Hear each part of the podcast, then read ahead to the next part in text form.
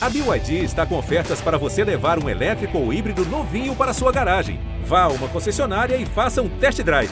BYD, construa seus sonhos.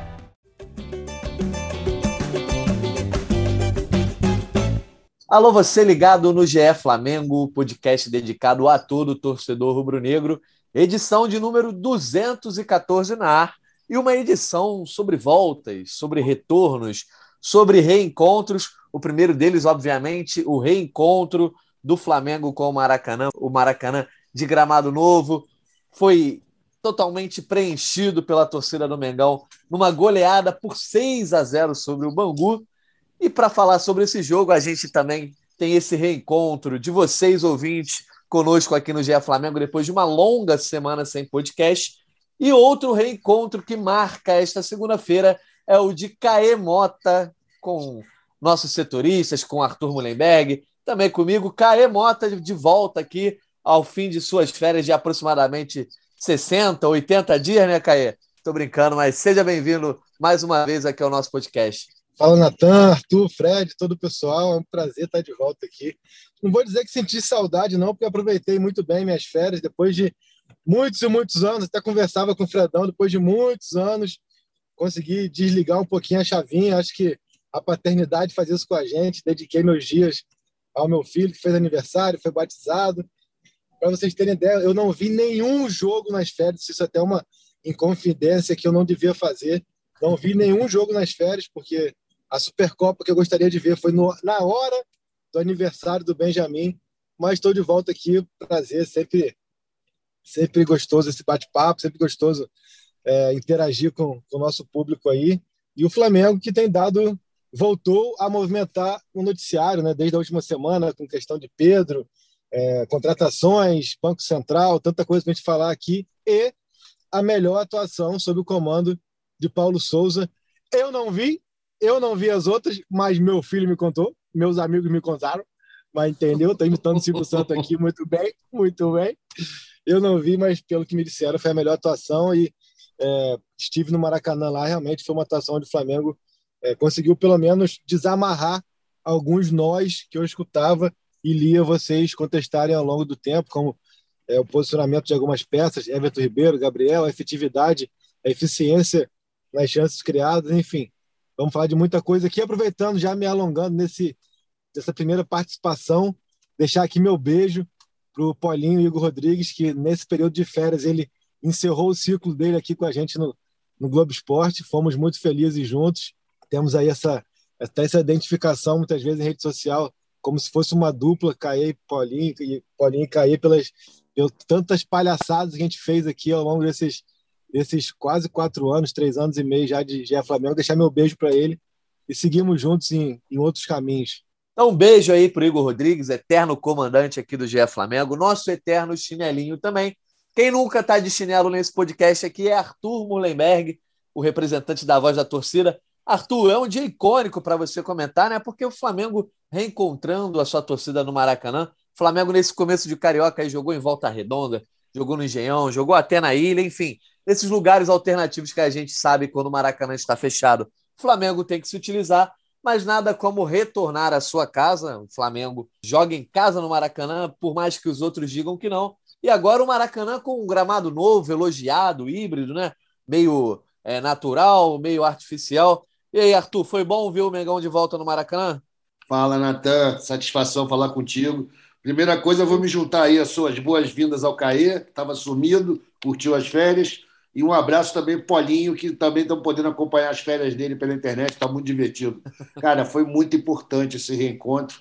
Eu sempre acho que a torcida do Flamengo não tem essa de tá de jogar em casa, né? Qualquer lugar é a casa dela, mas Maracanã tem a sua mística, né? Principalmente depois de tudo que passamos, encontrar a torcida novamente com o time, o gramado novinho, parecia um tapete, e dava para ver a alegria da galera, né? Muita gente levando os filhos, já criou um clima altíssimo astral no Maracanã de iniciação, né? É uma, é uma cerimônia, faz parte da formação do Rubro Negro, é o Maracanã com os pais ver um jogo. E aí, 6 a 0 né? Festa total. Todo mundo alegre, gol de todo mundo. Pô, Léo Pereira fez dois gols.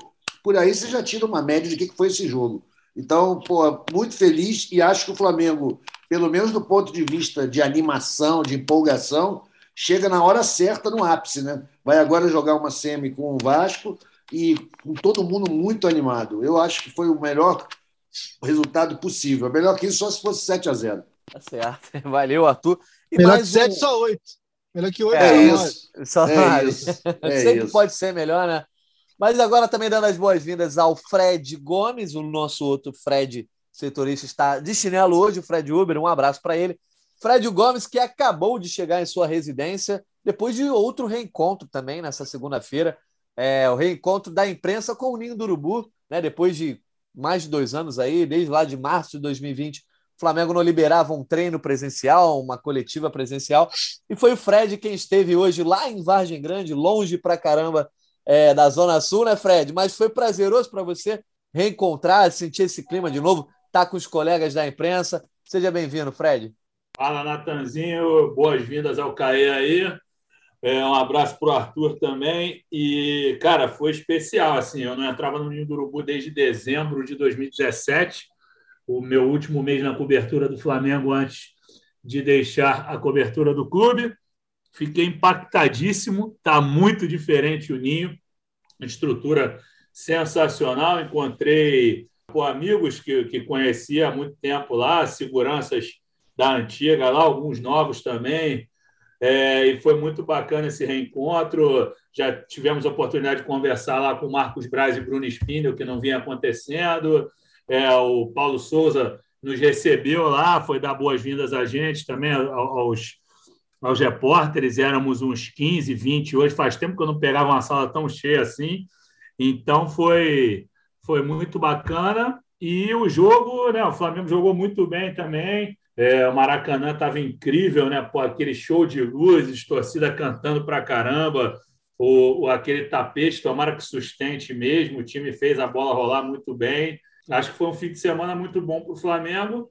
E agora já voltando com, com reforços, agora não sei se já entrou nesse, nesse tempo que eu estava pegando elevador, né? Depois desse longo trajeto Ninho do Urubu Copacabana. Enfim, temos bastante papo para hoje e assunto não vai faltar. Tá certo, é esse reencontro aí da, da imprensa com o Ninho do Urubu, também com, com os diretores do Flamengo, acabou trazendo algumas notícias.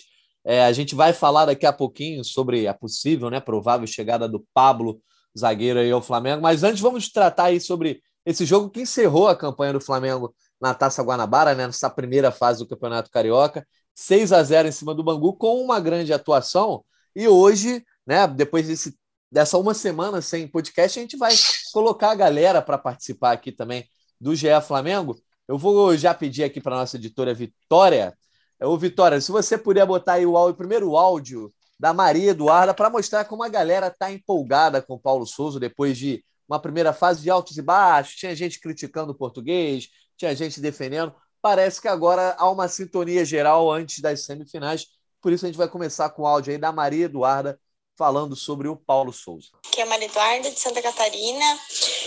Estou é, completamente esperançosa depois do jogo de ontem. Acho que a gente pode ainda ser muito competitivo, sim. É só nossos jogadores terem fome. E, e vamos com tudo. Fechadaça com o Paulo Souza. Valeu, Maria Eduarda. E eu já vou emendar num outro áudio da galera aqui, que é o áudio do Matheus. Primeiro que ele cita essa questão da fome que vai abrir o nosso debate aqui, mas ele também faz elogios a Arthur Mullenberg, que eu achei que o Arthur merecia ouvir nessa segunda-feira. Então vou botar aqui o áudio do Matheus também. Os Freds, também o querido e eterno Arthur, eu sou fã há muitos anos e acompanho sempre com muita satisfação seus textos maravilhosos que escrevem tão bem nosso Mengão. Ontem, o que mais me chamou a atenção é o fato de que o time está jogando como vem jogando nos últimos 10 jogos. O desenho tático, é, o jogo em si, não mudou muito. O que mudou, me parece, foi a tal fome Paulo Souza tanto pediu, tanto cobrou. E de fato, ontem a gente viu isso. O time com fome, com vontade. primeiro tempo queria fazer mais um gol, já estava 3 a 0 o jogo, o juiz terminou a primeira etapa, o time foi todo para cima, mostrando realmente que é um time que encarnou esse espírito de vontade e talvez até empurrado pela magnética, que mais uma vez deu um show, um espetáculo à parte. Tá certo, Matheus. Arthur Mullenberg, já que você foi super elogiado pelo Matheus, começo com você, justamente para falar sobre isso. Deu para perceber uma mudança de postura nesse Flamengo por conta da torcida? Ou você acha que a torcida está um pouco direcionada desde que o Paulo Souza falou ali que os jogadores precisavam ter fome, depois da Supercopa, enfim, toda aquela questão. Você acha que foi algo visível? Teve uma mudança de postura visível? Ah, primeiro, obrigado, Matheus, aí pelas palavras, valeu pela moral aí de tantos anos. Cara, é assim, uma coisa que talvez o Matheus percebeu, talvez por ter uma, uma visão de futebol mais sofisticada que a minha. Porque eu dificilmente vou dizer que o time se comportou da mesma maneira, porque para mim eu acho que o Flamengo desse ao longo do carioca experimentou tantas formas de jogar, né? A gente viu o Paulo Souza implantar umas mudanças tão radicais, principalmente na parte defensiva, que eu tenho uma certa dificuldade para dizer se o time está jogando igual ou não, ou se alcançou algo contra o Bangu. Na verdade, eu acho que o ambiente fez muita diferença, porque apesar do Flamengo já estar tá tendo jogos com torcida há algum tempo, Maracanã coloca tudo numa perspectiva muito mais agigantada, né? fica uma coisa muito mais quente. O Paulo Souza estava passando por uma grande prova ali na Flamureta. Ele deve ter também se sentido mais estimulado, o incentivo é diferente. E o time correspondeu, porque, pô, como qualquer artista, cara, o pessoal gosta de jogar para casa cheia, para os grandes públicos. E a gente viu que o time reagiu, foi um grande espetáculo. Teve muito respeito pelo público que foi teve no Maracanã. Né? Jogaram com muita dedicação, pode se chamar de fome, com foco, e isso a gente precisa encontrar. E é até curioso, porque a gente estava na última rodada da Taça Guanabara. Teoricamente, nem precisava ter feito muito esforço, né? podia ter se guardado para as semifinais, mas o time mostrou que está afim. E isso é legal, é como todo torcedor quer ver o Flamengo jogar, cara. Com fome, com disposição, em cima de todas as bolas, não desistindo nunca. Se o Flamengo conseguir voltar a ter essa intensidade foi uma coisa tão forte assim, a gente está muito bem encaminhado para o resto da temporada. Caio, você que estava no Maracanã aí, né, nesse jogo de sábado, é, você disse, já disse aqui que não chegou a acompanhar o Flamengo aí durante as suas férias, mas certamente em algum momento, né, chegou até você essa história, né, de que ah, o Flamengo às vezes não está totalmente concentrado, perde muito gol. O Paulo Souza falando sobre a questão de ter fome, de ter concentração para poder chegar a novas conquistas. Mas do que você viu no Maracanã, a postura de sábado parece ser a postura adequada para todos os jogos da temporada, porque, como o Arthur disse, era o último jogo da, da Taça Guanabara, o Flamengo já estava garantido na segunda colocação, e mesmo assim a gente viu uma exibição, digamos, bastante dedicada dos jogadores. Então, Natan, eu, eu, procuro fugir um pouco de aspectos subjetivos demais assim para analisar futebol, né? É, quando se fala de ter fome ou de, ou de não ter fome, eu acho que é subjetivo demais a gente acaba generalizando um comportamento. De repente, a gente pode ter algum jogador que está acomodado, outro que está em busca mais de espaço. Então, assim, eu acho que sou um pouco também de arrogância. Assim, parece que o Flamengo só não vence os jogos por displicência ou por acomodação. Parece que nunca tem um adversário. Né? Eu acho que, assim, é, o Flamengo, pelo pouco que eu vi nas férias, eu vi pedaços de jogos, eu sentia sempre, quase sempre o Flamengo com muito volume mas com uma incapacidade de definir jogos, uma incapacidade de resolver jogos. É, eu vi lances assim de, de relance da final da, da, Supercopa, por exemplo, eu vi um Flamengo muito mais dominante do que o Atlético. Né? É um jogo que eu vi é, passeando com o Benjamin também, mas procurei ver de relance foi o jogo do Botafogo, onde foi um domínio muito grande assim. Então, pegando nessa perspectiva, eu posso dizer que há uma oscilação de concentração e de mobilização ao longo dos jogos. Talvez sim. E contra o Bangu, eu identifiquei a mesma característica no segundo tempo, por exemplo. A chamada fome, que eu diria é a forma como se concentrou na partida no primeiro tempo para o segundo, mudou bastante. Talvez pelo resultado já definido, talvez pela mudança com a saída do Ribeiro e a volta do Gabriel para a linha de trás do Pedro entrando na frente, entendeu? Então, assim, acho que são algumas características. Assim. Que eu procuro é analisar a partida contra o Bangu, que eu achei aspectos bem interessantes. Quando eu falo da questão de dar respostas ao que o torcedor e a imprensa vinha cobrando, é de posicionamento de alguns atletas. O principal deles, para mim, o Everton Ribeiro, que voltou a atuar numa posição onde se sente muito confortável, que é ali como meia pelo lado direito, ele jogava mais aberto do que ele atuou agora contra o Bangu, até porque o Flamengo se posiciona de outra maneira em campo. Essa, essa função mais abertona ali é muito mais do lateral do ala, né, do extremo, como o Paulo Souza fala, que seria, que foi o Mateuzinho, mas o Ribeiro como um meia pela direita, mas sem estar engessado, funcionou muito bem em conexão com a Rascaeta e com o Gabriel. Achei que também o Gabriel voltando a se posicionar como centroavante é, foi bem participativo no jogo, porque dá a ele a mobilidade que ele gosta de sair da área e atacar o espaço na área. Acho que é diferente quando ele já começa de fora da área e ele vai atacar um espaço que já está ocupado por outro atleta. Né? Então, eu acho que são, são características interessantes que a gente precisa é, observar nesse Flamengo. Acho que esse trio ofensivo, Arrascaeta, Everton Ribeiro e Gabriel, ele começa com, com, com um posicionamento que é o Gabriel espetado, o, o Ribeiro atrás pela direita e o Arrasca pela esquerda, mas sem estarem engessados. Então, eles mudam bastante de posição e, além de deixar o Ribeiro mais confortável, ou sentir também o Gabriel mais confortável, porque o Gabriel gosta muito de sair da área. Mas ele sabe que ele tem aquele espaço para atacar. É diferente dele começar fora da área e ter o Pedro ou o Bruno ali, e quando ele vai atacar, muitas vezes já está ali um pouco é, muito aglomerado ali de marcação e até de companheiros. Então, assim, achei esse primeiro tempo bem interessante. Foi até a pergunta que eu fiz para o Paulo Souza na coletiva de que maneira que ele vê essa arrumação com o Bruno Henrique. Porque o Paulo Souza, como que ele tem arrumado? Muitas vezes ele coloca o Bruno Henrique como essa referência na área, tira o Gabriel da área e joga o Ribeiro para a ala esquerda. Eu acho que pode, na minha percepção, acho que vale o teste e vale experimentar e pode funcionar muito bem você manter essa arrumação com Gabriel na frente, Arrascaeta e Ribeiro atrás e esse ala esquerdo ser o Bruno Henrique. O ala esquerdo que sim, vai ter uma liberdade também para atacar esse espaço que muitas vezes o Gabriel abre, mas não vai estar tá lá é, enfurnado ali dentro para bater cabeça quando o Gabriel tenta atacar esse espaço.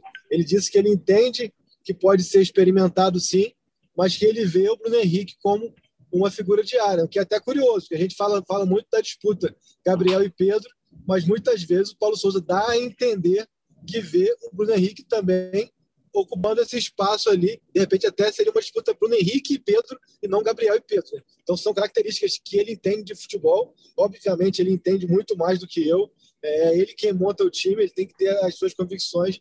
Mas eu acho que há questões de posicionamentos que podem ser é, menos engessados dentro de um sistema que ele entenda que seja o melhor. Então, fiquei bem curioso para ver como que ele vai utilizar o Bruno Henrique, se ele no clássico agora quarta-feira, voltando com o Bruno, se ele colocará o Bruno aonde o Lázaro atuou contra o Bangu, ou se ele vai colocar o Bruno é, novamente na área, vai puxar o Gabriel de novo para quase que um meia pela direita e vai colocar o Ribeiro de ala esquerdo, de extremo esquerdo. Então, assim, são coisas que funcionaram contra o Bangu Claro que o Bangu não é parâmetro de muita coisa, mas é o que, o que nós temos para analisar. Fiquei satisfeito com o que vi e mais curioso ainda para ver se ele também aprovou e pensa em utilizar assim daqui para frente. Pois é, o Fred. O Flamengo entrou em campo com Hugo Souza, Fabrício Bruno, Davi Luiz e Léo Pereira, Thiago Maia João Gomes, aí nas alas Mateuzinho e Lázaro, e na frente o trio que o Caê já analisou aí com Ribeiro, Arrascaeta e Gabriel Barbosa, o famoso Gabi.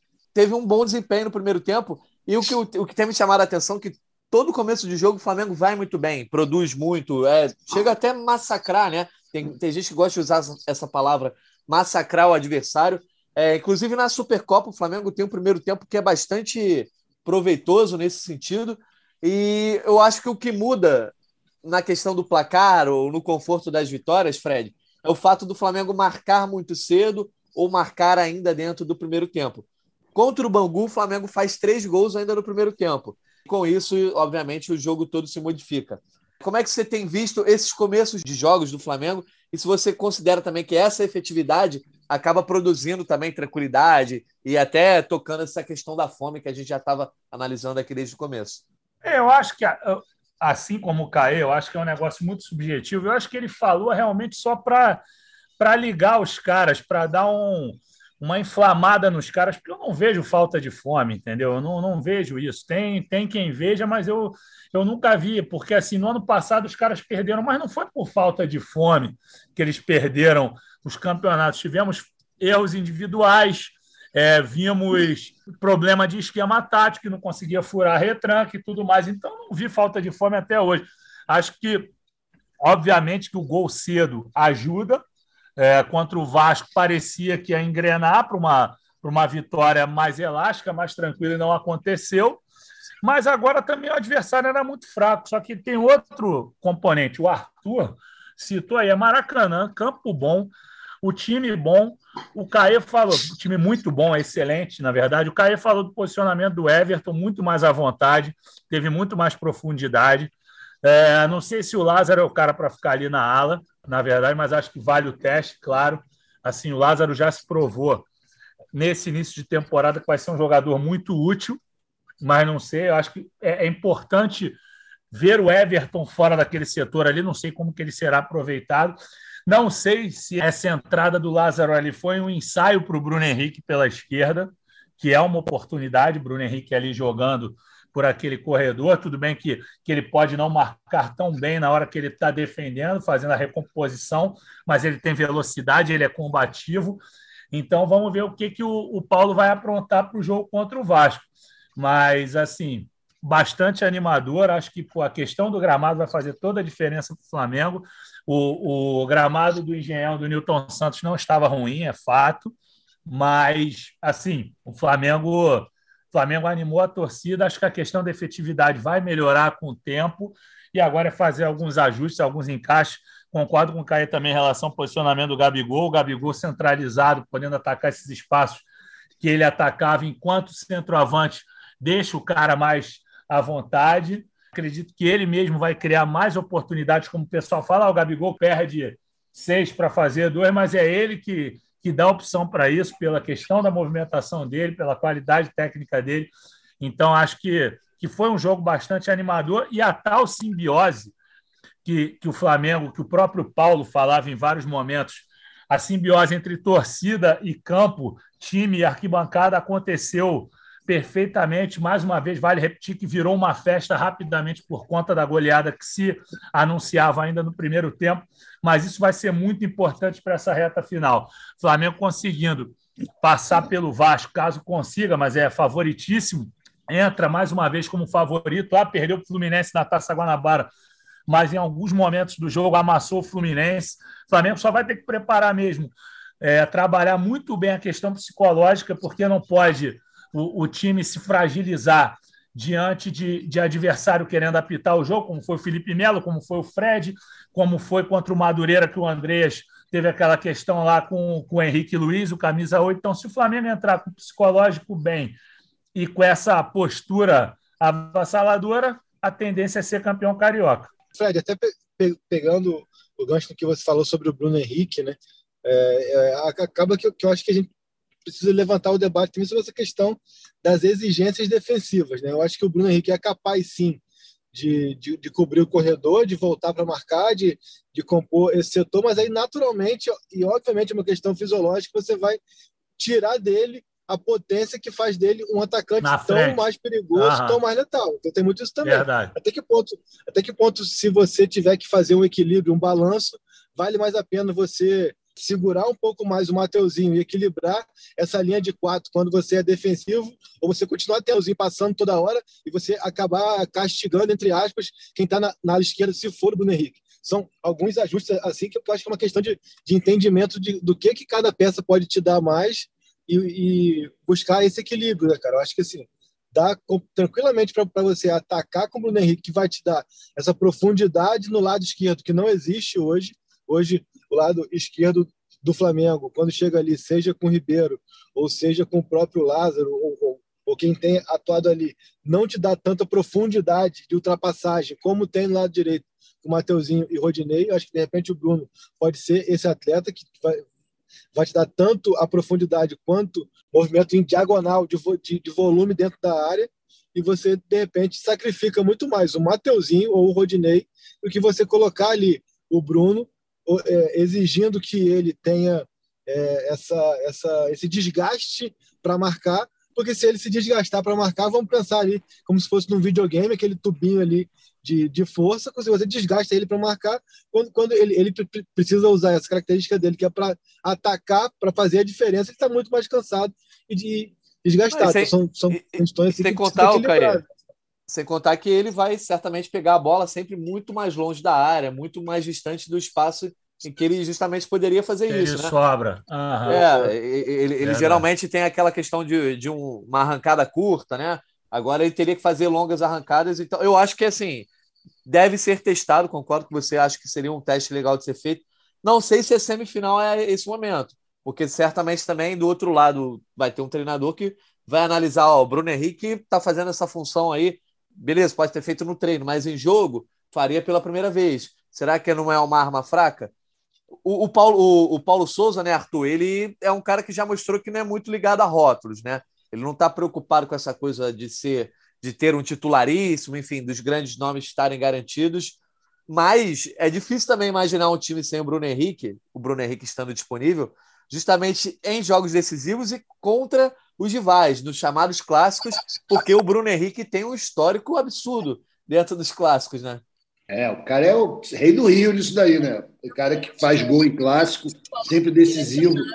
E o que está parecendo mais triste nesse jogo de, de sábado, galera, foi o Pedro, né? Eu acho que o Pedro teve uma tremenda oportunidade de mostrar serviço, de botar a bola no barbante. Ele não estava num dia bom, né? Ele deu umas erradas ali que não são comuns.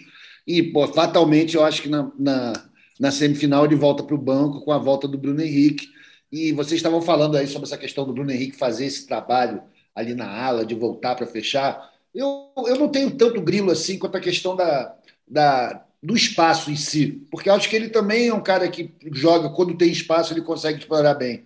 Mas como o Caio falou, a questão fisiológica pode pesar, né? durante quanto tempo ele vai conseguir fazer esse trabalho, compadre, de estar tá lá atrás, um arrancadão, chegar na frente para chutar ainda com força é perigoso, mas o Paulo Souza está tentando, né? Paulo Souza acho que também deve estar tá impactado, porque ele, pela primeira vez ele encarou o Flamengo completo, eu digo completo com a torcida e o Maracanã, né? Que isso é uma coisa, é um, é um ativo do clube, é um ativo esportivo, ele não sabe ainda como utilizar, mas ele viu que é muito mais difícil com a torcida no Maracanã você jogar para trás, você jogar esperando, jogar deixando a bola com o adversário. Que a, a, a torcida naturalmente leva o Flamengo aí para frente, se expor mais a buscar o ataque. E isso tem que ser considerado também, pô. Por ele, ele não pode só pensar no, no, no laboratório, né? O time jogando no, no local real. É o Maracanã com a torcida babando, pedindo para o time ir para frente. Acho que ele está num processo de aprendizado, logicamente que ele vai conseguir explorar isso melhor. E, cara, é assim: assim como o Bangu não é parâmetro, a gente também deve se preparar antes que aconteça qualquer coisa para dizer que o Vasco também não é parâmetro. A gente também vai pegar um time muito enfraquecido que vai fazer de tudo para não deixar o Flamengo jogar mais do que para tentar jogar, né? Então, eu acho que a gente não deve pensar em tirar grandes conclusões dessa semifinal. O importante é o resultado mesmo, mesmo que o Flamengo não jogue brilhantemente contra o Vasco, acho que ele vem no Zé Ricardo vai fazer uma retranca daquelas a gente acha que está muito bem e concentrar na final, onde sei lá quem vai ser, pode ser qualquer um dos dois lá da outra semifinal. Não, o Flamengo é isso. Não estou esperando bons jogos do Flamengo, estou esperando vitórias. É isso que importa agora. Fred Gomes, a questão desse equilíbrio defensivo que permite justamente aos alas avançarem, enfim, não ter, não se exporem tanto. Por exemplo, se o Bruno Henrique foi escalado ali é, na ala esquerda, como o Caê estava é, analisando, é, esse equilíbrio defensivo passa muito pelos cabeças de área, né? Ontem, contra o Bangu, a gente viu o João Gomes jogando ao lado do Thiago Maia, o Thiago Maia voltando ao time depois daquele corte profundo que ele teve na perna. Quero saber a tua análise é, da atuação deles dois e já olhando para o jogo contra o Vasco, também é, essa dupla é uma dupla ideal? O Arão tem que estar tá nessa, nessa cabeça de área, porque é uma posição que o Flamengo, é, bem ou mal, está bem servido nesse momento. Tem o próprio Andreas, que tem, obviamente, toda a questão psicológica, a análise da torcida em cima dele, mas é uma posição que o Flamengo hoje tem diversas opções. Verdade, Natan. Assim, em relação ao, a, a, dupla de volantes, eu acho que o, o, João Gomes ele tem pedido passagem o tempo inteiro. Só que o Arão, pela questão da saída de bola pelo jogo aéreo, eu acho que ele é o titular natural da posição. Vamos ver como é que vai ser a sequência desses jogadores. Eu acho que ele vai mexer muito ali também, porque é muito características de jogo. O Paulo Souza é um cara que analisa muito o adversário. O, o Thiago Maia tem muito mais pegada que o Arão, tem uma ótima saída de bola, é canhoto e tudo mais, mas não tem a bola aérea do Arão. não tem um senso de colocação, ele não acelera tanto o jogo quanto o Arão por conta do, do ótimo passe que o Arão tem e tudo mais. Arão agora que recebe a bola de frente para o campo adversário. Antigamente ele recebia muito de costas, então ele tem conseguido acelerar cada vez mais. O João Gomes, para mim, é um jogador que tem que ser titular, sim, porque ele está no nível muito bom. Nessa partida ele foi bem, mas não foi tão destacado como nas outras. Eu acho que ele tem que dosar a questão da, da pegada, porque às vezes ele toma uns amarelos desnecessários. Ele nitidamente saiu desse jogo por conta do amarelo que ele tomou, e aí acabou entrando o Diego. Eu acho que não manteve o mesmo nível, mas o Diego, assim, é um jogador que, que mal ou bem tem sua importância e tudo mais, pô, tem, tem um talento, tem serviços prestados ao Flamengo, mas o Gomes perdeu um tempo de, de partida que ele poderia continuar, porque certamente o Paulo Souza não queria deixá-lo em campo a ponto de, de repente, ele ser expulso e perder um, um valor para a semifinal. Então, acho que é mais essa questão mesmo. João Gomes, para mim, na minha opinião, o momento é dele. O Thiago Maia, muito bem ranqueado nessa briga. O Andrés tem grande talento técnico, acho que é um jogador é, que tem tudo para aproveitar essa passagem pelo Flamengo, principalmente quando for efetivada a compra. Essa compra já está acertada, vamos ver quando que eles vão definir isso. Hoje, lá no Ninho do Urubu, eles não, não foram assertivos em relação a, a contratação em definitivo do Andrés, mas, assim, acredito que o momento não é do Andrés agora. Ele é um cara que tem qualidade, pô, isso é óbvio, cara que tem uma finalização muito boa, roda a bola com talento, é um cara dinâmico e tudo mais, só que a bola vinha queimando no pé dele. Acho que agora ele tem que respeitar o momento dos companheiros até que ele volte a arrebentar nos treinamentos, volte a arrebentar nos jogos que o espaço dele acho que vai aparecer naturalmente pela qualidade técnica dele. É uma briga muito boa dos volantes, essa é a realidade. Sim. Nós temos um cara que é já o dono da posição há 200 anos, que se o Paulo Souza precisar, quer dizer, agora não vai precisar mais, que ele tem 843 zagueiros agora, mas se ele precisasse de colocá-lo na zaga, com a saída de bola que tem, com o jogo aéreo que tem, ele poderia, esse cara é o Ilharão, tem o João Gomes pedindo passagem, com muita disposição, muita entrega, muita qualidade técnica. Tem o Andrés também, que pô, tem muita bola, é um cara que tem poder de finalização, bola parada. E o Thiago Maia também, um canhoto de muito valor. Realmente a briga ali, Natan. Você perguntou, eu enrolei, enrolei e não respondi qual, que tem, qual deve ser a dupla ideal, porque eu acho muito complicado. São jogadores de características diferentes e que podem se adequar a diferentes tipos de adversário. Quando Paulo Souza diz que não tem 11 titulares, eu acho que o esquema dele vem potencializando o, o uso de, de, mais peças. Ele realmente não terá 11 titulares, porque ele vai analisar adversário, vai ter jogador que vai machucar, vai ter jogador convocado. Então, não tem a minha dupla de volantes no momento, e acho que isso é cíclico mesmo. Cada adversário vai encaixar melhor com o jogo de determinado atleta, e assim o Paulo Souza vai escolher da melhor maneira possível.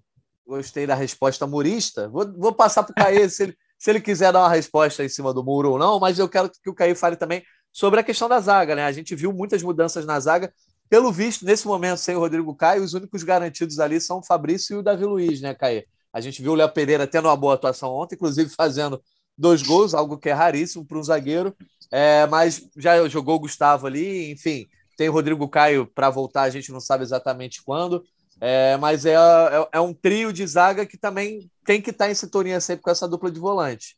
Não, eu acho que a, o, o, trio de zaga hoje ideal na cabeça do Paulo Souza é mesmo Fabrício, Davi e Felipe Luiz. Até por isso aí a questão da, da suspensão do Léo Pereira impacta menos. Ele gosta muito do Léo Pereira, tanto para jogar pela esquerda quanto pelo centro ali. Né?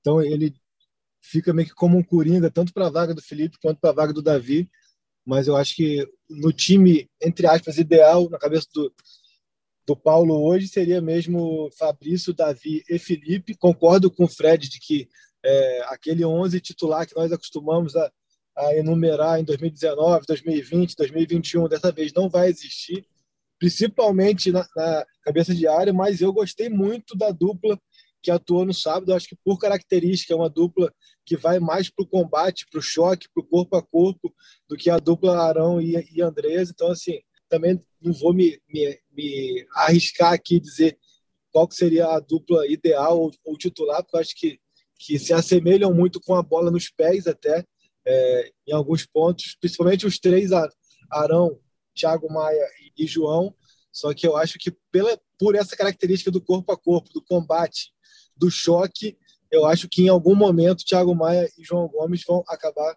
levando vantagem. Assim, acho que esse Flamengo vai ser cada vez mais mutante. E o que me chama mais a atenção, repito, falei aqui da questão da arrumação ofensiva. A gente está tá passando pelo, pelo, meio de campo e pela zaga, que é uma coisa que a gente vai ter que aprender a respeitar e entender, mas ao mesmo tempo questionar em muitos momentos essa questão de que o Paulo Souza quer que os atletas se adaptem ao que ele quer de futebol e não seja um equilíbrio também dele se adaptar à característica de cada um. Né? Então, assim, eu acho que são coisas que a gente está muito acostumado com o contrário, a esse Flamengo ser muito é, ajustado entre formação e característica.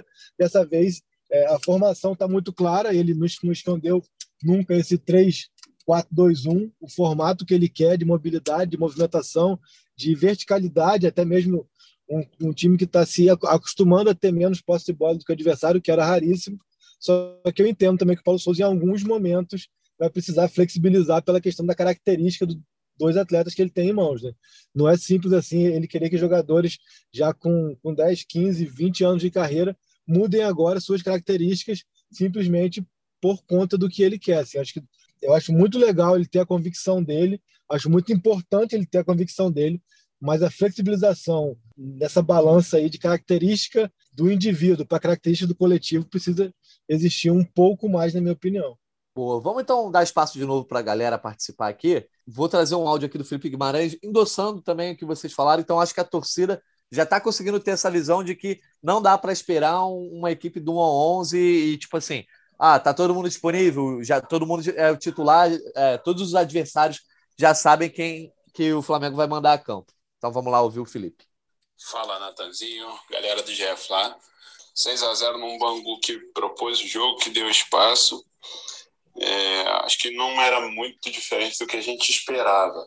O que eu quero ver é como o Paulo Souza vai, de fato, montar e estudar o time contra times maiores, com jogadores mais qualificados e principalmente times que jogam igual o Palmeiras, por exemplo, que joga extremamente fechado, jogando no contra-ataque, que foi o, o maior problema que o Flamengo enfrentou ano passado. Vamos ver, vamos ver. Tem que dar tempo para o cara, tem que parar de esperar a 11 inicial, porque estamos vendo que todo mundo é titular com ele. Valeu, galera. Um abraço. Vou trazer aqui o Gabriel Rodrigues, porque ele traz uma pergunta para a galera. Eu quero que os nossos setoristas respondam, se o Arthur também quiser responder sobre isso. Que uma mudança que o Flamengo vem apresentando aí com o Paulo Souza. Vamos trazer o Gabriel. Fala Natan, meu querido. Fala aí, galera do GE Flamengo. Gabriel aqui do Rio de Janeiro, Vila Isabel. É, embrasadíssimo pela nossa vitória de ontem. Mais uma goleada romântica. Tô ouvindo roupa nova o dia inteiro em homenagem ao nosso romântico. Mas o negócio é o seguinte, cara, queria aí a análise de vocês, que é muito interessante ver, né? Que o Flamengo agora tem um futebol de muito menos posse de bola se eu não me engano, até no primeiro tempo a gente terminou com menos posse de bola que o Bangu. Mas, no entanto, a gente conseguiu meter seis. Né? Mostrando que assim, é, a gente pode ter menos posse de bola, mas ser mais efetivo em campo. Qual é a análise de vocês aí da galera sobre esse tipo de jogo agora, né, cara? Valeu, abraço, saudações rubro-negras. Bom, então a bola foi levantada pelo Gabriel. Quem quiser cortar aí, fica à vontade para responder sobre esse Flamengo que abre mão da bola em alguns momentos, mas gosta de ser mais vertical. Acho super interessante essa pergunta, principalmente porque eu não tenho resposta para ela. Porque, assim, é, para mim, acompanhando o jogo antes de pegar as estatísticas, não faz muito sentido. No primeiro tempo, por exemplo, onde o Flamengo amassou o Bangu, atropelou, fez três, poderia ter feito já quatro, cinco. Foram 46% de posse de bola, é uma coisa que para mim não faz sentido, principalmente porque o próprio Paulo Souza, se você perguntar a ele, ele diz que o estilo de, de, de, jogo dele é muito mais de controlar o jogo em busca de espaço do que de verticalidade. Então, assim, isso para mim não faz sentido. A estatística está aí, é, não sou capaz de responder, vou buscar essa resposta, mas a verdade é que é isso. Assim, acho que é um Flamengo que às vezes deixa a bola mais com o adversário para tentar atrair o adversário e fugir dessa retranca que se tornou padrão de todo e qualquer adversário do que muito mais uma característica de jogo. Assim, confesso que é, ainda não consegui entender o porquê de quase todos os jogos o Flamengo ter menos posse de bola que o adversário quanto o Bangu. Termina o, o, primeiro tempo com 46%, e no segundo, por exemplo, no segundo tempo, onde pareceu que o Bangu conseguiu sair muito mais para o jogo, o Flamengo teve mais posse de bola, tanto que termina com 49% e não com 46% do primeiro tempo. Então, assim, é, confesso aqui minha incapacidade de entendimento dessa matemática até o momento, mas que está cada vez mais claro também que vai ser uma característica desse Flamengo. Foi assim contra o Atlético, foi assim em vários jogos. E se contra o Bangu, ganhando de seis, teve, teve menos posse de bola, acho que cada vez mais está claro que vai ser uma característica. Fred Gomes deu uma cochilada aí, Fred Gomes? Você tá mudo pra gente. Ah, então a gente vai seguir. Eu mutei, eu mutei, Opa. desculpa, eu vou explicar por quê. Eu não quero participar, não. tive que subir a nota aqui. A gente faz isso aqui durante o noticiário, galera. E o Locomotive acabou de anunciar a venda do Pablo para o Flamengo Opa! aqui no Twitter oficial. Nós estamos Opa! falando meio-dia e 38. Fiz a, a tradução do russo aqui, eu que fiz, é, estudei russo por 10 anos aqui. Locomotive e Flamengo chegaram a acordo sobre a transferência do zagueiro Pablo Castro. O jogador joga pelos Railwaymen, que é alguma coisa de locomotiva em inglês aí, Railwaymen desde janeiro de 2021, participou em 31 jogos e marcou dois golos. E a, tra... minha tradução, eu estudei o português de Portugal também, pessoal. Agradecemos a Pablo pelo jogo, não deve ser pelo jogo, deixa eu ler aqui. Ah, não tem inglês, né? Aí não dá. Pelo jogo, deve ser pela, pelos serviços dele e desejamos sucesso em sua futura carreira. Natan, se você quiser voltar para o para o que você tratava com o Caê, por favor. Eu te agradeço. Não, mas se quiser falar do Pablo, vamos embora. É isso, né? É, Natan, pergunta Natan. difícil, tu nem manda para mim, Natan. Obrigado, valeu, irmão. fala aí, Caê, fala aí. Não, é que eu cheguei aqui agora numa reunião que o Fredão estava ciente que eu ia chegar de, de apuração aqui. É, então eu vou, ter, eu, vou, eu vou, ter que me despedir. Queria então aproveitar falar do Pablo. Acho que o Pablo, sem dúvidas, é um, um reforço interessante para um setor é, por mais que se tenha 439 nomes, como, como o Fred falou, carente ainda, carente porque o Rodrigo Caio você não sabe quando que pode contar. contar. Gustavo Henrique também cada vez mais dá indício de ter uma lesão crônica no joelho. À medida que ele joga mais, ele vai acabar ficando mais tempo fora também. Aí, aí você acaba contando praticamente com o Léo Pereira, Davi Luiz e Fabrício Bruno. Acho que o Pablo chega muito mais é, é, é, com expectativa pelo histórico dele com Paulo Souza. Confesso que a, a, gente aqui no Brasil tem um recorte ainda muito curto do Pablo, que é um recorte que ele fez pelo Corinthians, pelo Corinthians em 2017, são cinco anos já de diferença. Não acompanhamos tanto nesse período aí. Acho que é um zagueiro de muita imposição física, muito mais imposição física do que qualidade técnica, é, mas que pode ser muito importante, principalmente por conhecer e entender dos conceitos de, de jogo do Paulo Souza. Vale lembrar que ele, é, quando o Paulo Souza fechou com o Flamengo, foi um dos que deu muitas entrevistas aí, rasgando elogios ao técnico português, é, conversando até com pessoas próximas ao Paulo. Algumas pessoas até fizeram um comparativo de que o Pablo tem características similares à do Fabrício Bruno, que é de muita imposição física mesmo, fazer valer a força física, mas com alguma qualidade técnica. Mas eu te, temo que o Pablo sofra é, com o que Léo Pereira e Gustavo Henrique é, sofreram quando chegaram, que é uma expectativa muito alta, de repente, acima do que ele pode apresentar. Acho que Nesse é momento, um... o torcedor do Flamengo já está irritado, Caio. Você falar que o Pablo pode sofrer como o Léo Pereira e o Gustavo Henrique. Não, mas a, a gente tem, que, tem que, que, posicionar tempo e espaço. A gente tem, tem, tem que pensar na expectativa quando o Gustavo Henrique e o Léo Pereira chegaram. Sim. E acho que é, as críticas em cima dos dois também são muito mais pela, pela correlação expectativa-realidade do que pela performance dele, deles dois no período. Acho que quando você já, já coloca uma super expectativa em cima de um, de um atleta, você tende muito mais a se frustrar do que não. Eu estou fazendo isso aqui em defesa do Pablo. Acho que o Pablo é, vai ser muito importante pela experiência, pelo conhecimento que tem do que deseja o Paulo Souza, mas é, é, só colocar um pouquinho de pezinho no chão de que o Pablo não é o Maldini, de, de, de, que o Pablo não é o Rodrigo Caio, de que o Pablo não é esse jogador desse nível, e é muito mais fácil a gente colocar essa expectativa dentro de uma realidade e que ele surpreenda, como foi, por exemplo, o Pablo Mari, o outro Pablo, que chegou sem nenhuma expectativa e surpreendeu muito, do que chegar com uma expectativa de que ele vai finalmente é, repor o outro Pablo, que ele vai finalmente ser o zagueiro que vai chegar e jogar para caramba e ele entrar nesse espiral que, como eu disse, um espiral que já, já massacrou Gustavo Henrique, Léo Pereira e até Fabrício Bruno já nesse início. Então, acho que é um, um pouco dessa expectativa é, para que o Pablo tenha é, a tranquilidade de surpreender a todos, porque a gente está falando aqui de um Pablo onde eu, particularmente, não vejo atuar desde 2017 pelo Corinthians, 2017, 18, e acho que a maioria dos torcedores não vou acreditar aqui que acompanham os jogos do Bordeaux, menos ainda do Locomotivo. Então é só botar dentro de uma perspectiva mais realista, justamente para que o Pablo possa superá-la. Show? Perfeito, pra, show. Valeu, Caizinho. Obrigado aí. Ó. A gente volta em breve. Volta então. de volta. Valeu, Valeu beijão. Irmão. Até mais. Valeu. Tamo junto. Ô, Arthur, enquanto o Fred Gomes termina de apagar o incêndio lá da oficialização da chegada do Pablo ao Flamengo, queria primeiro te perguntar se você quer falar sobre a, questão anterior, esse estilo diferente de dar, dar mais a bola para o adversário, se isso te incomoda, e se você lembra do Pablo no Corinthians, porque você já disse que futebol internacional não é contigo. Ah, primeiro, vou responder primeiro a segunda pergunta. Não lembro, Beleza. não. E, porra, cara, eu estava lendo aqui a ficha dele, lógico que eu fui atrás para saber, né? Eu acho que eu vi só um jogo dele, que foi o Flamengo e Ponte Preta pela Copa do Brasil de 2016. Eu Caramba. acho, não tenho certeza. Então, ele realmente é o cara que, se, se foi esse cara mesmo, ele marcou uma coisa em mim, que ele não deixou nenhuma impressão. Não dá nem para eu falar, Beck é ruim. Não tenho a menor lembrança dele. Assim como não tinha do Fabrício Bruno. Os jogos do, do Red Bull que eu vi foram para olhar o Natan, né? Então, para mim, cara, o cara vai chegar, eu tô zerado com ele, não tenho nenhuma antipatia prévia. Vamos ver se ele for caneludo, tá tudo certo. Acho que o Flamengo tem sempre tem um, um zagueiro, zagueiro mesmo. O Fabrício Bruno já tem um pouco esse estilo, né? Zagueiro mais porradeiro. Parece que o Pablo é a mesma coisa.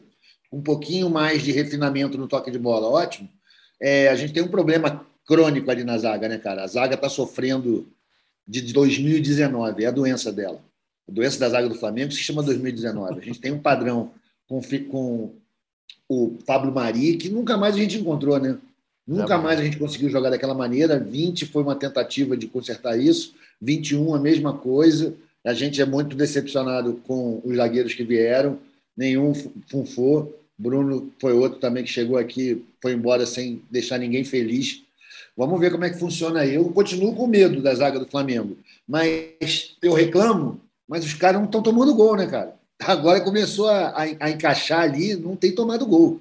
Então, vamos ver o que, vai acontecer contra o Vasco. E com, com o garoto novo que chegou agora, desejar boa sorte para ele, é o, é o máximo que eu posso fazer. Não tenho nenhum motivo para pegar no pé dele previamente. E você quer falar alguma coisa da questão da posse de bola? Cara, é assim, eu, é, é, também eu sinto a mesma coisa que o Caê destacou. Eu vejo os números e não consigo entender bem como é que a gente está. Será que não mudou essa forma de cálculo? A fórmula de cálculo da posse de bola, será que ela não deu uma mudada? Porque não pareceu que o Flamengo deu tanta bola assim para o Bangu, Sim, sabe? É. Pode ter é. sido, a gente muda uma tecnologia, muda uma metodologia, a gente não sabe.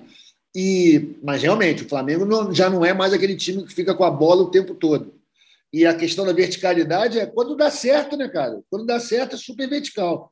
Às vezes não. Você vê o gol lá do, daquele jogo contra o Botafogo. 354 passes. A verticalidade só apareceu no finalzinho, né? Verdade. E até então foi bola para o lado, o tic-tac é meio bastardo, assim, a gente fica sem saber se está evoluindo ou não, mas está com a bola. Não tá, se a gente está com a bola, o adversário não está e a coisa está boa para gente. Eu gosto do Flamengo fazendo gol, cara. Eu gosto do Flamengo fazendo gol. Então, se demorar é 25 passos, 45 ou 105, tá tudo certo. O estilo para chegar ao gol é diferente, exatamente. O que vale é o gol. Só não pode ficar naquela de esperar o erro do adversário sempre, né? Isso confesso que me incomoda em qualquer tipo de, de, de clube, qualquer tipo de liga, de futebol. Mas fazendo gol, tendo um estilo ofensivo, a posse de bola vira um detalhe. Mas prometo ficar atento aí nos próximos jogos, justamente para ver essa questão da estatística, né? Vai ver algum método de cálculo diferente. Caminhando então para a nossa reta final aqui, eu ia trazer agora nessa reta final justamente um espaço, um espaço para trazer informações, né? O Marcos Braz o Bruno Spindel hoje comentaram algumas coisas. Fred Gomes, você já apagou o incêndio do Pablo aí? É, é, só queria falar mais um pouco aí sobre a tua visita lá ao Ninho. O Marcos Braz e o Bruno Spindel falaram meio que de uma forma informal com, com jornalistas, né? Mas responderam algumas perguntas. O Pablo, ele já tinha antecipado, estava quase fechado. Já estava tão fechado que já foi até anunciado enquanto a gente gravava aqui. Mas tem novidades sobre algum outro nome? Negócio de goleiro, Fred. A torcida do Flamengo quer saber se vai vir algum goleiro. Tem novidades sobre isso? Ele falou o seguinte, na verdade, o Marcos Braz falou conosco que a partir do momento que eles liberaram dois goleiros no início da temporada, o César e o Gabriel Batista, era fácil saber que o Flamengo iria atrás de um jogador para a posição. Só que disse que fizeram uma consulta sobre o Santos e que não aconteceu, que não existe nada até então. Eu não, não me surpreenderia caso o Flamengo anuncie o Santos ao longo da semana ou na sequência, a não ser que tenha dado algum chabu, como diriam os antigos, na, na negociação. Mas o Flamengo já foi atrás, foi sim, já procurou o Atlético Paranaense, já procurou o staff do jogador. O Flamengo tem interesse no Santos, é um jogador que o Paulo Souza quer. Não é. Sim, é óbvio que o Marcos não vai abrir é, tudo no momento que ainda não fechou, mas que o Flamengo quer o Santos é fato. O João Paulo ele falou para a gente, esse aí teve mais longe que o Santos. Então o João Paulo ele não confirmou em nenhum momento. João Paulo é um goleiro do Santos, né?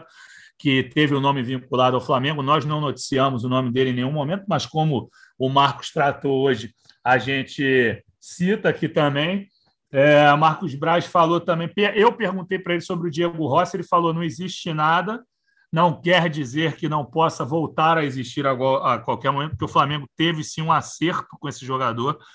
Isso aí a gente já confirmou é, extraoficialmente que, que o Flamengo acertou a contratação do jogador deu uma atrasada com a questão do, do, Banco Central, quando o Flamengo teve de mãos atadas para fazer as contratações, mas não se sabe se o Flamengo voltará à carga pelo uruguaio Diego Rossi.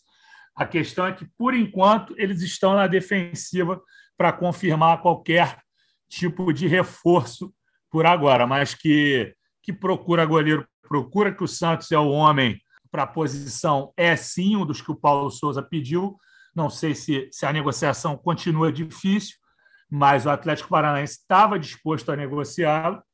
E é isso por enquanto. Assim, Flamengo continua procurando um goleiro, é, provavelmente continua procurando atacante, não à toa tinha ido em cima do Diego Rossi. Aguardemos as cenas dos próximos capítulos. Ah, para não falar que ele não falou de Pedro, ele falou: vamos aproveitar a oportunidade aqui. Hoje o Palmeiras fez uma consulta, prontamente é, passamos ao Palmeiras que não tínhamos o interesse de negociá-lo. Só que a verdade é que o Flamengo conversou assim com o Palmeiras é, em algum momento, escutou a proposta do Palmeiras.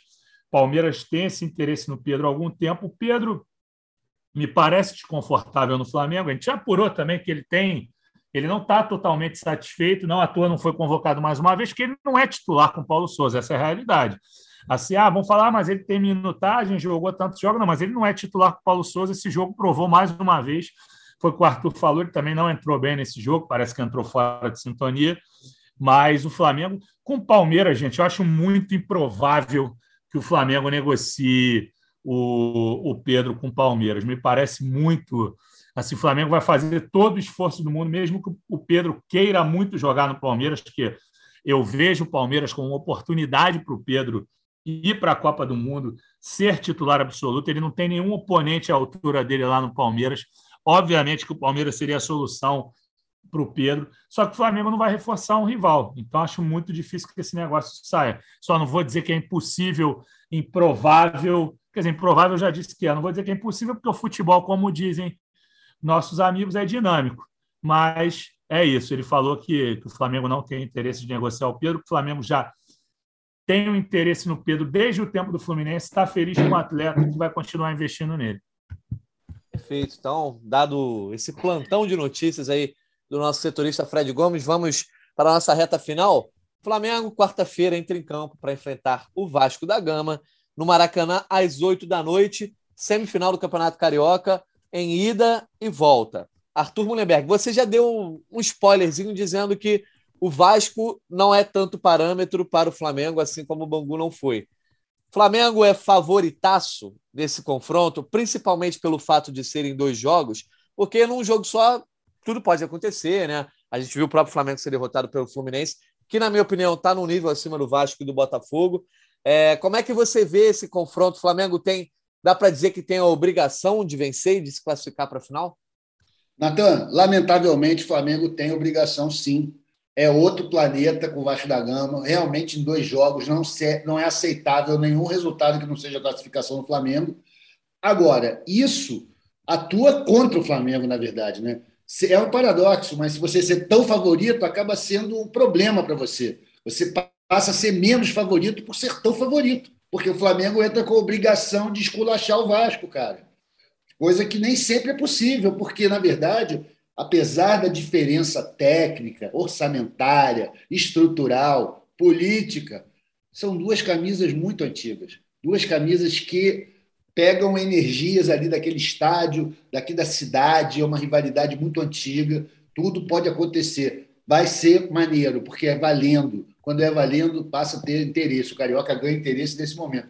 Poderia estar começando agora o Carioca, né? Exatamente. Vamos lá. Tá tudo certo. Cumprimos lá, os pequenos jogaram, fizeram suas rendinhas, tudo certo. Agora, cara, é Campeonato Carioca para valer um tetra. Então, o Flamengo tem obrigação, sim, é favorito, sim, e por isso deve ficar de olho aberto, porque esse favoritismo todas as vezes pode se voltar contra o próprio favorito. Vamos ficar esperto. Mas, valendo aquele famoso churrasco no Meia, eu vou deixar aqui o meu placar e vocês tentam ir atrás. Eu vou de 3 a 1 porque ainda acho que o Flamengo toma um golzinho. Só para ida ou placar agregado você já está dando? Não, estou dando só do jogo de ida, de quarta-feira. Então, beleza. 3 a 1 na opinião do Arthur. O Fred já falou também que viu o Flamengo como favorito, favoritaço. Não lembro qual foi exatamente a palavra que o favoritaço. Fred... Favoritaço, né, Fred? O Vasco é um grande rival, rival histórico do Flamengo. É, assim, é, é muito complicado falar esse negócio de maior rival, né? Mas da minha geração, sem dúvida, é o maior rival. Eu tenho 36, vou fazer 37 no segundo Flamengo e Vasco. No próximo domingo estarei no chinelinho. Trabalharia, trabalharia na semifinal mas o CAE sugeriu que a gente trocasse por questões de, de compromissos nossos. Então, vou poder tomar minha cervejinha vendo a semifinal. Então, para mim, assim, nesses 37 anos, o maior rival do Flamengo foi o Vasco, mas apesar da história, apesar do peso da camisa do Vasco, o Flamengo é favoritaço, porque o time é muito melhor. E aí foi o que o Arthur falou. Causa essa situação, causa esse paradoxo, porque qualquer vitória magra do Flamengo sobre o Vasco hoje em dia faz a torcida protestar. E sendo que na minha época de garoto, quando eu acompanhava futebol é, sem o, o, profissionalismo, eu lembro que pô, o Flamengo ganhar do Vasco nos anos 90, é, a torcida fazia uma festa tremenda e vice-versa. Quando o Vasco ganhava do Flamengo também era aquela festa. E você vê que, que pô, era uma, era uma, uma semana que, que todo mundo ficava muito tenso, infelizmente com o momento ruim do Vasco e essa, e, e, e, essa prevalência do Flamengo em relação aos rivais atualmente, tira um pouquinho dessa ansiedade. Ninguém fica a, a semana toda é, sem dormir para o jogo, para o clássico dos milhões. Então, assim, diante do que, se, do, do que se criou, do que o Flamengo investiu e do que o time que o Vasco tem atualmente, que foi eliminado pela Juazeirense jogando muito mal, que não foi eliminado pela Ferroviária anteriormente, por sorte. O Flamengo é favoritaço, tem que fazer valer esse favoritismo. Vamos ver como é que isso vai acontecer em campo, né? Porque aí são outros 500, como disse o Arthur, mas continua achando favoritaço. Então, dá o placar aí, garotão. É, dá o placar é... também aí, Fred Gomes. Tá bom, 3 a 0 Flamengo. Olha aí, então eu quero comentar o seguinte. Antes do jogo, o Flamengo vai se enfrentar uma semana, né? E antes do jogo também, placares elásticos, a torcida do Flamengo, principalmente, dizendo: ah, se for menos de três, eu nem comemoro, né? E aí chegou na hora do jogo, um jogo duro, né? Bastante duro. O Vasco, inclusive, ficou reclamando de um suposto pênalti do João Gomes, que poderia ter empatado a partida. O Flamengo venceu de fato, mas não houve a facilidade que se esperava. Vocês não acham que agora, envolvendo questão de classificação, como disse o, o Arthur, valendo agora de fato o Campeonato Carioca começando, vocês não acham que essa carga emocional não pode diminuir um pouquinho esse placar, não? Eu não sei se o Flamengo ganha tão fácil esse primeiro jogo, não. Ah, eu confio muito, cara. Confio muito, porque é o seguinte: para o Vasco agora, o Campeonato Carioca ganhou uma importância animalesca. Depois que eles foram desclassificados pelo Juazeirense, cara, eles só têm o Campeonato Carioca, né? Eles já sabem que o brasileiro na Série B ninguém vai ver. Então, eles vêm com tudo. E isso aí facilita para a gente. Tá certo. Fred quer falar alguma coisa? Eu sei que nesse momento, quem os infiltrados da torcida do Vasco que estão ouvindo o GE Flamengo já estão cortando esse áudio para reproduzir em looping no vestiário do Vasco na ah, quarta-feira. Tá tranquilo, cara. Essa é freguesia antiga, pô. Pode vir, pode vir, volte sempre. tá certo, então. Fred Gomes, você vai trabalhar no jogo de ida ou você trabalha? Eu acredito que sim, porque geralmente a gente, a gente faz um revezamento, porque a Sérgio agora pede que a gente cadastre um repórter só. Como o Caê fez agora o Bangu, o Fred fez o Flamengo e Vasco do Engenhão, acredito que eu trabalhe nessa partida aí sim. Acredito que estarei lá na quarta-feira, às 20 horas de Brasília, acompanhando. Quer dizer, vou chegar mais cedo, né, para fazer o um entorno tudo mais. Espero que sem violência, fazendo sempre aquele apelo. Que horário nada a ver, né, cara? É Pô. diferente, né? É diferente. Cedo, né? Os caras fazem tudo para atrapalhar, impressionante. Eu vou apostar num 2 a 0 é. tá? Para não dizerem que eu não dei meu placar, vou num 2 a 0 vou ser um pouco mais econômico. É, acho que o primeiro jogo tem sempre uma atenção, mas acho que o Flamengo leva a vaga, assim. Eu acho que levaria também se fosse o Botafogo, né? O Vasco acabou se classificando em terceiro aí, o Botafogo deu um mole. Acho que levaria também contra o Botafogo, mas o Vasco hoje, nesse momento, parece ser entre os três rivais do Rio, o que está em, é, em, menor nível, tá no pior momento, né? Isso aí eu acho que é opinião geral. Verdade. Eu estou até tentando aqui confirmar os 48 do segundo tempo aqui para a gente uma questão da, da venda de ingresso aí para deixar a torcida do Flamengo ligada. É, mas ainda não foi anunciada a parte do Flamengo. O Vasco anunciou no site oficial deles que começa às 14 horas a, a venda para a torcida vascaína. Imagino para associados do Flamengo também às 14, porque assim como na questão do Vasco, o, o Vasco vai abrir inicialmente para os associados vascaínos. Acredito que se pratique o mesmo com o Flamengo, porque no clássico do, da Taça Guanabara foi assim. Eu estou até aqui falando um pouquinho mais, alongando aqui para ver se o cara me responde aqui no WhatsApp, mas ele não responde. Acho que vamos encerrar o programa sem essa informação, mas daqui a pouco, você que se liga no GE aí, como diria nosso bravo Polinho, daqui a pouquinho isso aí vai estar no ar. A gente vai subir essa nota com as informações tanto para a torcida do Vasco quanto para a torcida do Flamengo. Vasco mandante na primeira partida, Flamengo mandante na segunda. acabei de responder. Alô, galera! Opa! Estará às quatro horas a venda para os associados do Flamengo. Quatro horas Boa. da tarde hoje. Se o nosso podcast estiver no ar já, cola lá no site do Flamengo, você compra o seu ingresso para, quem sabe, mais uma, uma partida de casa cheia no estádio que o Flamengo sempre teve como casa e que certamente vai receber duas grandes festas de quarta a domingo. Beleza, galera? É o bonde do F5 formado. Fred é Gomes dando um show de apuração em pleno podcast. Tempo é, real. Tempo real, exatamente. Arthur, muito obrigado pela tua participação. A gente volta aí depois desse clássico contra o Vasco. Vamos ver se alguma vez a gente vai conseguir acertar um palpite cravado aqui, né? É isso. Valeu, Natan. Obrigado. Muito bom botar essa postinha. Estamos doidos para pegar esse churrasco lá no Chicos. Fredão, um abraço também. Já vou até deixar meu parabéns aqui, antecipado para você, meu garoto. E para a vitória que seja nossa. Vamos nessa, galera. Um abraço. Valeu, Arthur. Obrigado, Valeu, Fred Arthur, Gomes. Obrigado, obrigado pelos parabéns aí. Só que a gente vai voltar, né? A gente vai voltar, né, Natan, antes do, do domingo, né? Se ah, Deus é, pode permitir. Crer, esqueci. Esqueci. Mas, não, mas não precisa retirar, não, Arthur. Não, é, fica mantido. Você, fica mantido. Eu fico sempre feliz. Parabéns nunca é demais, ainda mais para uma pessoa como Fred Gomes, né? Um dos grandes ah, seres humanos que eu conheci na minha vida. Tamo junto, Natanzinho. Obrigadão. Tamo junto sempre, irmão. Então, valeu, Fred. Obrigado. A gente volta aí, então, antes do seu aniversário ainda, para analisar esse Flamengo e Vasco, hein? Tamo junto, irmão. Um abração. Valeu mesmo. Valeu, Fred. Valeu, Arthur. Também agradecemos a nossa editora Vitória e agradecemos a você que está nos ouvindo aí em mais uma edição do Dia Flamengo. Ficamos longe por uma semana, mas estamos de volta com uma edição longa, bastante papo para você ouvir aí até esse jogo contra o Vasco, hein? Quarta-feira tem clássico, semifinal do Campeonato Carioca. Na quinta-feira, então, estaremos de volta com o GE Flamengo. Um abraço e até a próxima. convite para falta, cobrança! Gol!